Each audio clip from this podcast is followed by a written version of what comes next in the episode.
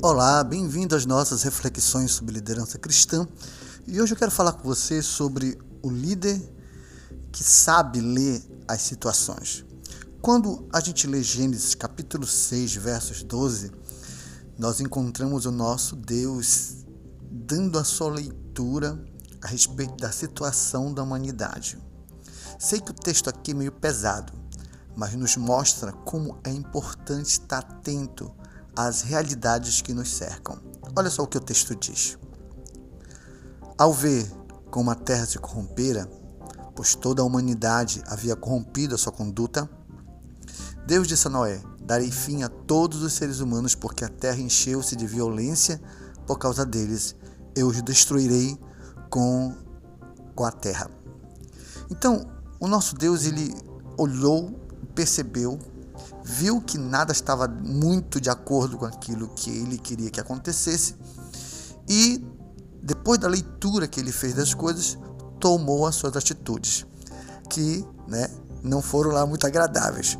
Mas, tirando os aspectos é, espirituais dessa questão, podemos entender que o líder ele precisa aprender a ler as situações. Diversas coisas estão acontecendo ao redor do líder, diversas situações complicadas podem surgir e vai exigir do líder atitudes, mas o líder pode antecipar essas situações quando ele é capaz de fazer a leitura. O líder ele identifica situações por meio da intuição. Isso aqui não é algo lógico, científico, nem tanto quanto que espiritual. É, a intuição Alguns afirmam que a junção de conhecimento, pressentimento, é a junção de é, questões lógicas, é um acúmulo de várias informações que te dão uma impressão e dá a intuição. Então o líder ele vive muito de, também de intuição, ele vive é, tendo certos flashes, né, certas visões a respeito de certas colocações que a vida vai impondo. Outra questão também interessante é que o líder identifica situações, faz leituras por intimidade com o Espírito Santo. Como eu falei, nós somos líderes cristãos e o cristão ele precisa ter intimidade com o Espírito Santo. Porque se você não tiver uma boa intuição, o Espírito Santo pode aparecer para você de diversas formas, claro, e te dar uma instrução nós vimos isso muito acontecer no Velho Testamento. É, Paulo foi instruído pelo Espírito Santo, Pedro foi instruído pelo Espírito Santo, e tantos outros líderes cristãos foram é, guiados pelo Espírito Santo, ok?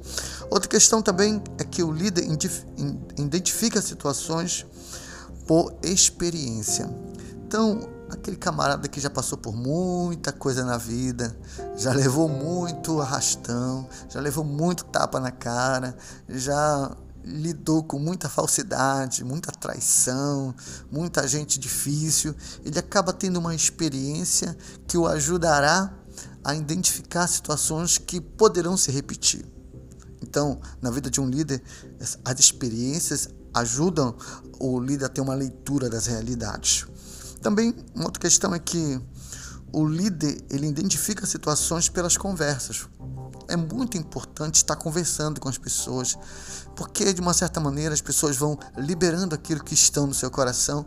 A gente consegue entender mais ou menos como funciona a cabeça de certas pessoas. O líder ele precisa ter um pouco desse toque, sabe?